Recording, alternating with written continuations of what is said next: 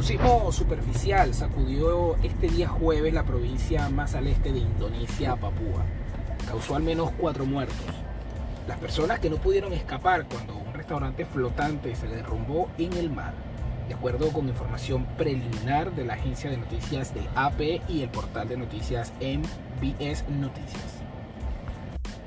El Servicio Geológico de los Estados Unidos indicó que el terremoto de magnitud 5.1 sacudió zonas residenciales en Hayapura, cerca de la costa norte de Papúa, y tuvo su epicentro a una profundidad de 22 kilómetros aproximadamente unas 13 millas.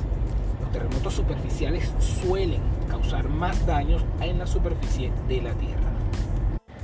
Los cadáveres de las cuatro víctimas han sido recuperados. Esto ha dicho el portavoz de la Agencia Nacional de Mitigación de Desastres, Abdul Mohari, en una conferencia de prensa.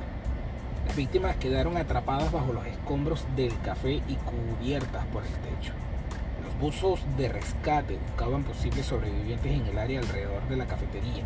Se informó sobre el sismo en Indonesia con cuatro muertos. Mohari también agregó que viviendas, edificios e instalaciones médicas también sufrieron daños.